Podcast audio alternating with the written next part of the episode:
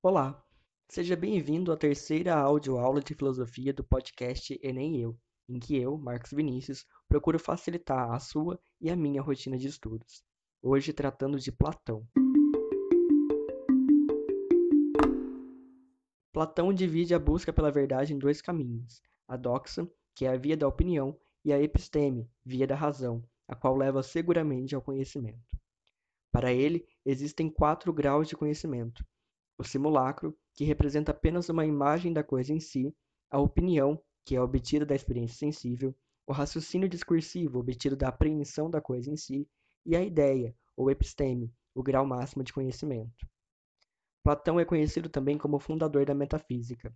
A metafísica, por sua vez, diz respeito a tudo aquilo que está para além do físico, ou seja, tudo aquilo que existe num campo suprafísico e não material. Em sua Teoria das Ideias, por exemplo, Platão divide a realidade em duas: o mundo sensível, que a partir da influência de Heráclito é um mundo completamente mutável, e o mundo inteligível, a partir da influência de Parmênides, um mundo seguro, imutável e que está para além da realidade física. Por exemplo, se pensarmos na ideia de uma caneta, essa ideia pertence ao mundo inteligível, pois a ideia de uma caneta é imutável e universal.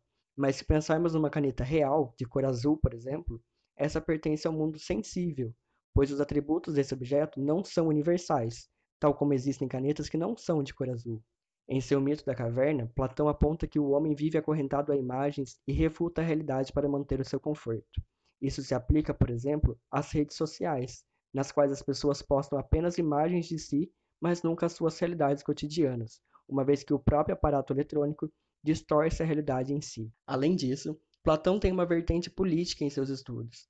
Para ele, uma cidade bela, do grego Calípolis, seria uma polis cuja sociedade fosse justa, com cada indivíduo desempenhando um papel social. Para ele, os filósofos deveriam constituir a mente do Estado, pois possuem a virtude da sabedoria.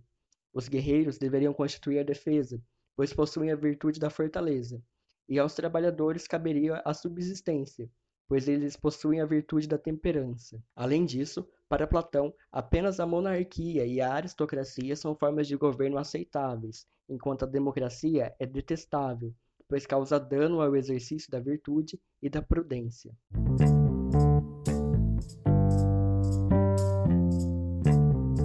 Muito obrigado por ter escutado até aqui. Espero você na nossa próxima audioaula.